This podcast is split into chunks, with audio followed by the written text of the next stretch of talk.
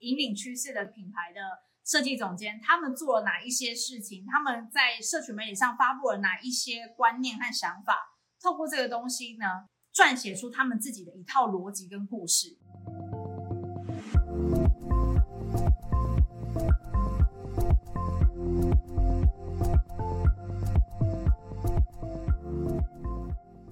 Hello，大家好，我是打滚国际时尚圈，帮助提升时尚产业知识和职场竞争力的白玉。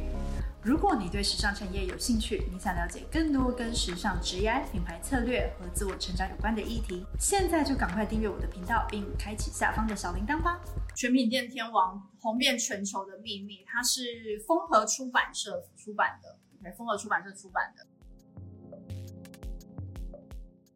如果你未来的创业模式是跟选品店有关，这本书你就一定要看。OK，那如果你创业的模式跟你的选品店无关，你纯粹只是对服装产业有兴趣，这本书你也一定要看，因为它里面介绍了什么？它里面介绍了烈野宏文先生他在他在操作这个这个 United Arrows 这个集团品牌的时候，他的一些经商的思维，他的企业管理的一个思维。OK，然后同时呢，还有他对市场行销的一个观察，面也带到了就是关于对于一些产品。产品规划的一些洞见跟想法，对，那这本书呢，上面写非常设非常适合设计职人，OK，就是如果你今天是非常有设计天分，设计小天才，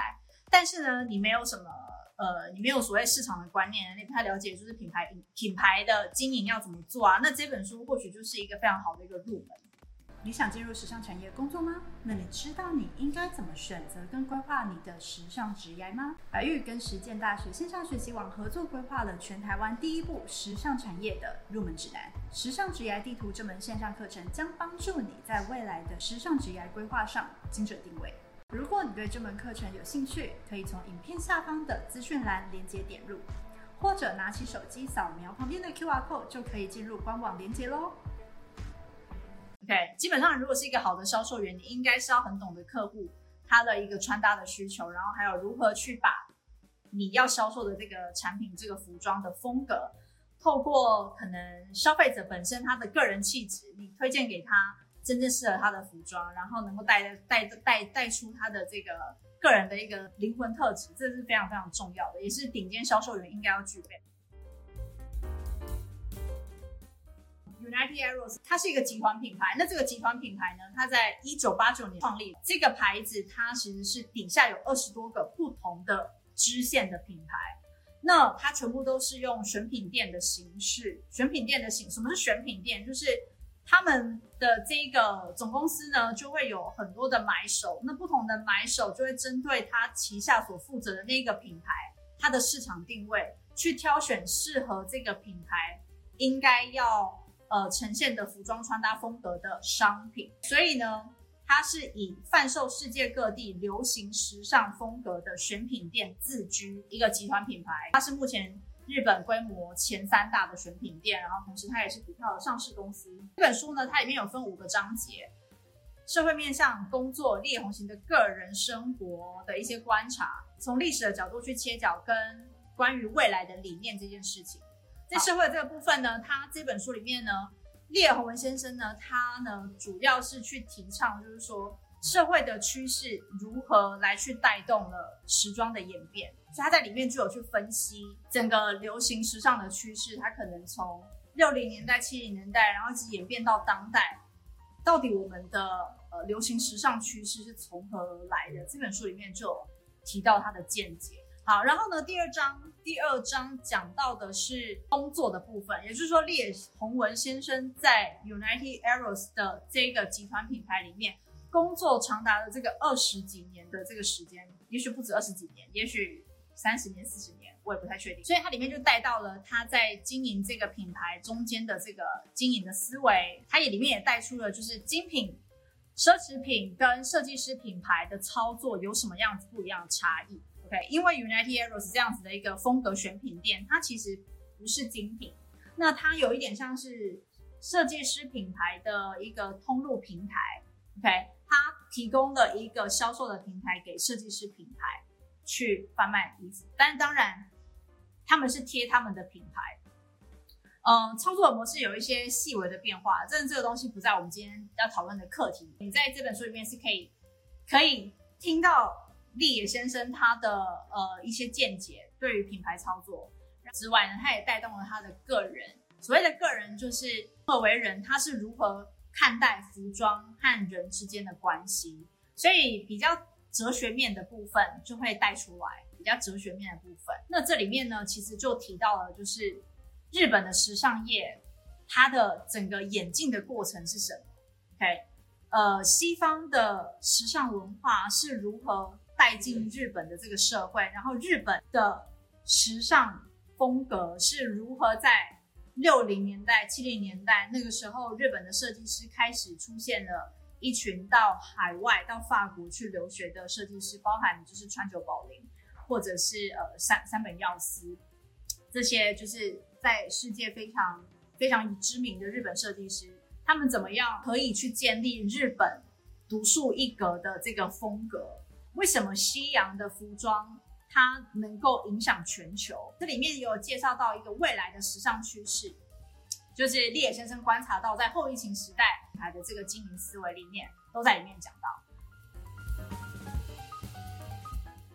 基本上，所所有的设计师在设计产品的时候，都要去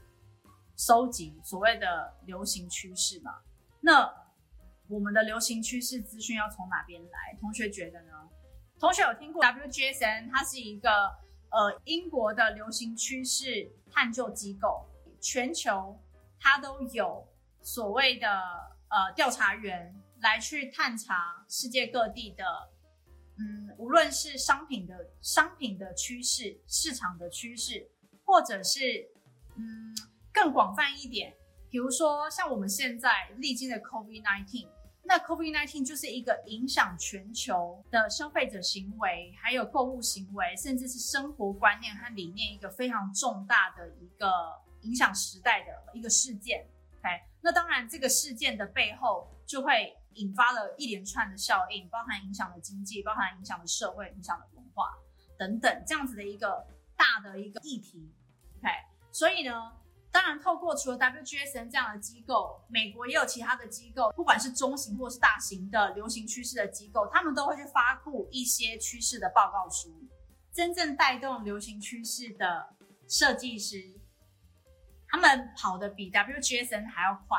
甚至 WGSN 可能是去拆解了这个引领趋势的品牌的设计总监，他们做了哪一些事情？他们在社群媒体上发布了哪一些观念和想法？透过这个东西呢，撰写出他们自己的一套逻辑跟故事。OK，所以其实不同的流行趋势机机构。也会有他们的分析员用他们自己针对他们自己底下的一些呃，maybe 是受众群或者是他们的市场，来去提供不一样的切角，不一样的趋势切角。OK，但是真正带动趋势的这件事情，其实是来自于那些真正了解时代背景以及以未来为目标创造出新设计的那群设计师们。接着才开始带出可能设计师品牌，接下来的大众流行的品牌才开始跟风，包含材质的跟风，包含颜色的跟风等等。OK，所以一开始其实是先由这个时代背景里面洞悉出一些呃主要想要传递的理念和价值。所以流行趋势这个东西，它是一个时代背景之下产生的东西。比如说多元性别，好，它就是一种趋势。你会发现。呃，越来越多秀上的设计师，他可能会让男男生穿女装，女生穿男装。OK，性别的模糊这件事情，你可以从设计师上面的 runway show 上面的展现来发现这个趋势。还有什么趋势是你想得到的？欢迎在底下留言给我。它里面提到一个最大的一个关键思维，就是，嗯。当你愿意站在消费者的角度去思考的时候，你尽可能的贴近你的消费者的呃生活，他们的需求去思考的时候呢，你就能够开创出最有效的行销。为什么？所谓最有效的行销，就是你这个行销策略做出来之后，能够达到最高的转换率。最高的转换率就是消费者愿意买单。但今天当你越了解你的受众群是谁的时候，你的品牌就越能够针对这群受众他们的生活风格，还有这群人他们对生活的渴望，你的品牌都可以透过行销的策略来去打动他们的情绪，能够跟这个品牌产生所谓的连接。那这个连接呢，并不是说你去一一昧的说我的品牌的材质有多好，我用了什么样的好的材质，我在哪边生产制造，这些东西都是题外话。真正的重点是在于你的品牌包装出来的形象，还有呃呃提倡出来的这个呃品牌的理念，是不是能够让这群消费者觉得哦天哪，对我也是这这个理念的受众之一。所以呢，呃你在做品牌之际，你一定要懂得如何去分析你的受众群。OK，那至于要怎么分析你的受众群呢？这个内容网络上面都有教，如果如果你在网络上面学不到的话呢，就是可以欢迎就是来上老师的课，OK。然后呢，这本书里面，呃，没有具体的教怎么样去分析你的受众群，但是起码你可以大概得到一些观念。